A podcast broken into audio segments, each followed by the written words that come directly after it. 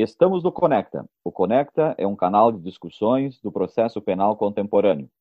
Compartilhe conhecimento e saber pelo Conecta. Sou Nereu Giacomoli, doutor em Direito, professor da Escola de Direito da PUC do Rio Grande do Sul e advogado. Me acompanha o professor Marcos Eber, advogado e também professor da PUC do Rio Grande do Sul.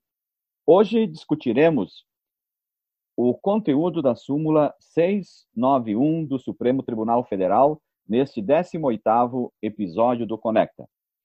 Em suma, admissibilidade ou não do habeas corpus denominado per salto.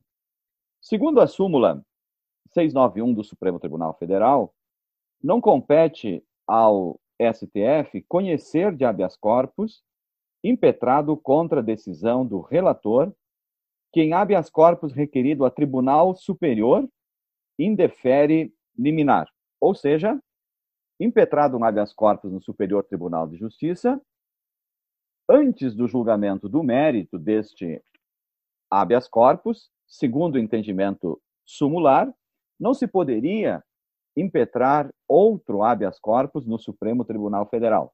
Assim, teríamos que aguardar o julgamento do mérito do habeas corpus impetrado no Superior Tribunal de Justiça. Isso tem causado uma, uma série de, de problemas em face da admissibilidade ou não do denominado habeas corpus é, é, per saltum, ou seja, se poderia o Tribunal Superior, seja ele STJ ou STF, é, julgar um habeas corpus, seja liminarmente ou seja no mérito, antes que o tribunal inferior tivesse apreciado o mérito do habeas corpus. E isso também vale para o habeas corpus impetrado no Tribunal de Justiça, nos tribunais de justiça dos estados e também nos tribunais regionais federais.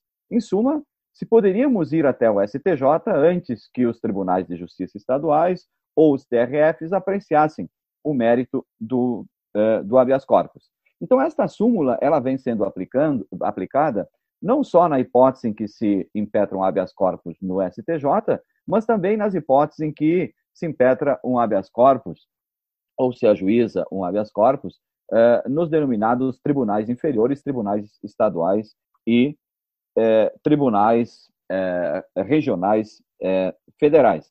Claro que a súmula ela fala em, em não conhecer de habeas corpus. Na realidade, do ponto de vista científico, seria é, é, não analisar o habeas corpus, porque o conhecimento e o não conhecimento ele se refere a, a, a, ao exame, é, a admissibilidade ou não é, dos requisitos é, subjetivos e objetivos dos recursos.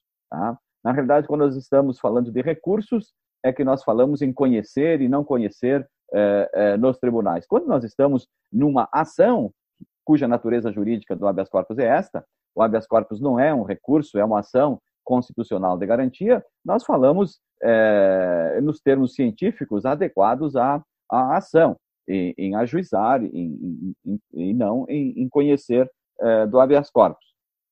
Mas esta é uma questão técnica é, não tão importante, científica não tão importante, diante é, da importância que possui o habeas corpus para o processo penal brasileiro. Ou seja, nós temos um, um, um, um sistema recursal é, não racionalizado, tá? não racionalizado.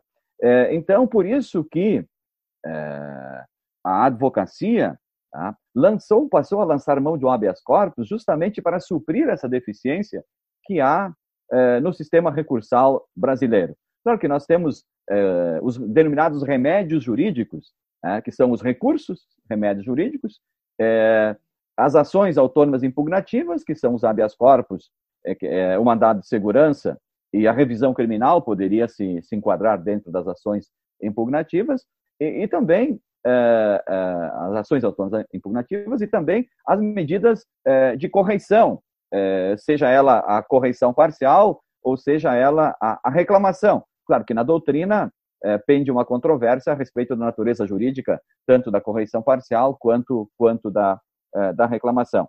Mas, é, na advocacia se tem é, questionado a súmula 691 e, e se tem insistido no, nos habeas corpus. Tá? O professor Marcos, né, é, poderia é, nos é, contar é, os mecanismos que nós podemos, a, a, fórmula que nós podemos adotar para que para superar a súmula 691 tanto nos tribunais é, estaduais, regionais, quanto quanto no, aliás no STJ, quanto no, no próprio STF. Professor Jacomoli, satisfação enorme estar aqui no 18 episódio do Conecta, que vai ao ar todas as quartas-feiras, às 18 horas. Lembrando aos nossos ouvintes que agora o Conecta também tem uma nova modalidade de apresentação de episódios, de curtos episódios, episódios de curta duração, que são os GAPs, né, e que nós iniciaremos é, nesta semana a divulgação também desse novo formato, Sempre lembrando que semanalmente nós temos um episódio às quartas-feiras, vai ao ar às quartas-feiras, às 18 horas. E também lembrando que os episódios dos gaps são episódios irregulares em relação ao tempo de ir ao ar. Bom, eu vou colocar uma pimenta aqui em relação a essa, em relação a esse tema do habeas corpus, para dizer que, na verdade, nós vamos terminar o episódio é, demonstrando, e isso os colegas que estão nos escutando, sejam advogados, defensores, juízes, promotores, pesquisadores, professores, sabem, estudantes, sabem que, na verdade, é um desafio para a advocacia entender os mecanismos de julgamento e admissibilidade em relação ao habeas corpus. Mas, muito mais do que isso, eu quero dizer que todo este, o fomento dessa discussão em relação à admissibilidade do habeas corpus e, principalmente, o habeas corpus impetrado em razão de uma liminar indeferida, o habeas corpus impetrado em razão de uma liminar indeferida, seja num tribunal, um tribunal regional federal ou um tribunal estadual, seja eventualmente até mesmo no próprio Superior Tribunal de Justiça em relação ao Supremo Tribunal Federal, ele sofre mais uma pimenta neste ano de 2020, que é o fato de que nós estamos defendendo, e a lei trouxe isso, mas nós estamos defendendo com veemência como um avanço civilizatório a questão da revisão periódica das medidas cautelares. E dentre elas, sem dúvida nenhuma, a prisão preventiva. Isso fomenta, professor Nereu Giacomoli, que nós tenhamos um aumento significativo em relação às impetrações nos tribunais superiores. E nós podemos ter é, uma, uma, uma, uma pequena ideia em relação a essa a essa tramitação, ao número de habeas corpus, só no Supremo Tribunal Federal, no ano de 2008, nós tivemos 3.736 habeas corpus. No ano de 2018, ou seja, 10 anos depois, nós já pulamos para 13.364 habeas corpus. O que eu quero dizer? O que eu quero dizer é que, com a ideia de revisão periódica das cautelares, e dentre elas, evidentemente, a preventiva, nós, em 2020, vamos subir muito mais esse número, tornando ainda mais complexa o desafio de entender o habeas corpus. O fato é que a súmula 691, apesar do seu tempo, apesar da sua antiguidade, apesar da restrição que ela traz, ela, apesar também de ter impactado o dia a dia da advocacia, nós fomos aos poucos forçando o Supremo Tribunal Federal e forçando também o Superior Tribunal de Justiça a reler a súmula. Por quê? Porque cada vez mais nós fomos tentando demonstrar que o habeas corpus de uma liminar, de um deferimento liminar, ele não estava, na verdade, é, ultrapassando o juiz natural. O que ele estava tentando fazer era demonstrar que existia ali uma situação concreta de constrangimento ilegal que merecia uma urgência.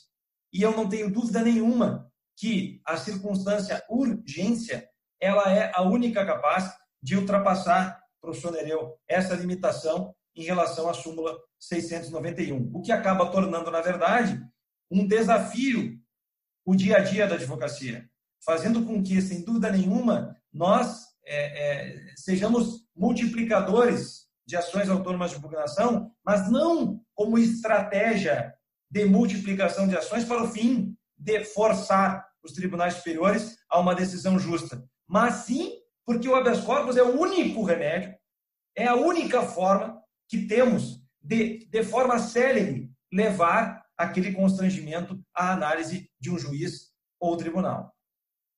É, exatamente, professor Marcos. Nós temos, a, ao ingressar com habeas corpus, atacando um indeferimento de uma liminar, ou mesmo quando o, o, o tribunal eh, inferior ele postergar a análise, postergar a análise da liminar, ou mesmo quando não analisa a liminar.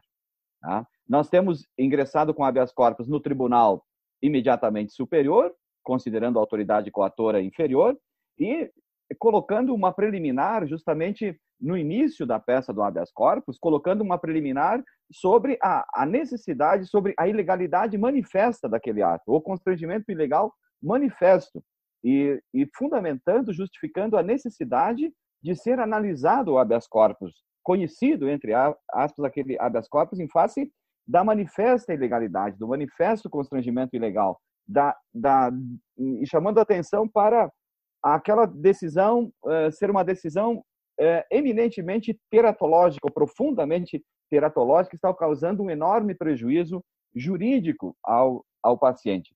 Veja que há, há pouco tempo uh, nós ingressamos com habeas corpus, não faz uns 15 dias, no Tribunal de Justiça do Rio Grande do Sul. Aliás, eu não, não, não, não foi, foi um outro colega que ingressou com habeas corpus e, e foi indeferida a liminar. Posteriormente, eu ingressei nos autos, junto com esse mesmo advogado, e nós fi, fizemos o pedido de, de, consideração. Também não foi analisado. Bom, é, no caso concreto, se tratava de um, de um paciente com sérios e graves problemas de saúde e no grupo de risco em face da Covid-19. Então, nós, diante de, desse indeferimento da, da medida, nós ingressamos diretamente no STJ e a ministra Laurita, no habeas corpus é, 600-556, é, superou a súmula e concedeu a liminar de, de soltura. Num outro caso, num outro caso recente, o, o, o STJ anulou o habeas corpus por falta de fundamentação, habeas corpus também do Tribunal de Justiça aqui é, do Rio Grande do Sul. E diante do tempo da prisão, nós ingressamos com pedido de soltura para o relator eh, da apelação. E o relator eh, hum, disse que não apreciaria o habeas corpus, que não apreciaria porque os autos são físicos. Eh, aliás, não apreciaria, não foi um habeas, foi um pedido de soltura. Não apreciaria o pedido de soltura, o nosso pedido, porque os autos estavam na vice-presidência. Tá? Então, e nós, em face disso, da negativa de apreciação, ou da, da, da impossibilidade de apreciação, é, impossibilidade física, ou em face da, da, da pandemia, do confinamento, etc., nós ingressamos com habeas corpus no Superior Tribunal de Justiça, que está ainda por ser, por ser apreciado. Então, é muito importante que, para, para que o Tribunal Superior analise o habeas corpus que está impugnando atacando o indeferimento de uma liminar ou a postergação do exame da liminar ou a não análise da liminar, que se, que se realmente se justifique é, o, o, constrangimento, o constrangimento ilegal e a manifesta ilegalidade para que justamente o tribunal possa, então, é, mesmo liminarmente, é, deferir o, o habeas corpus. Então, eu, termino, eu, eu termino esse episódio, professor Nereu, é, deixando uma provocação uma provocação não só para quem nos escuta, mas uma provocação para nós mesmos em relação a um próximo episódio em que eu tenho certeza que a advocacia se interessará muito por esse tema. Na sessão de 1 de julho ah, deste ano, o Supremo Tribunal Federal, numa sessão virtual administrativa, aprovou uma emenda regimental conferindo ao presidente da Corte poderes, competência para decidir como relator até eventual distribuição definitiva, habeas corpus manifestamente incabíveis. Tá? Isso me chama muito atenção, isso me preocupa demasiadamente, muito embora já seja um procedimento adotado no Superior Tribunal de Justiça, mas me chama muito atenção e nos provoca a seguir discutindo o tema do habeas corpus, inclusive porque é, com interesse muito grande do dia a dia forense, do dia a dia da advocacia. Então, professor Nereu, satisfação mais uma vez nós estamos aqui no 18º episódio, me despeço e lembrando que em seguida nós temos o 19º episódio em que seguiremos mais uma rodada de discussão sobre o habeas corpus e advocacia criminal.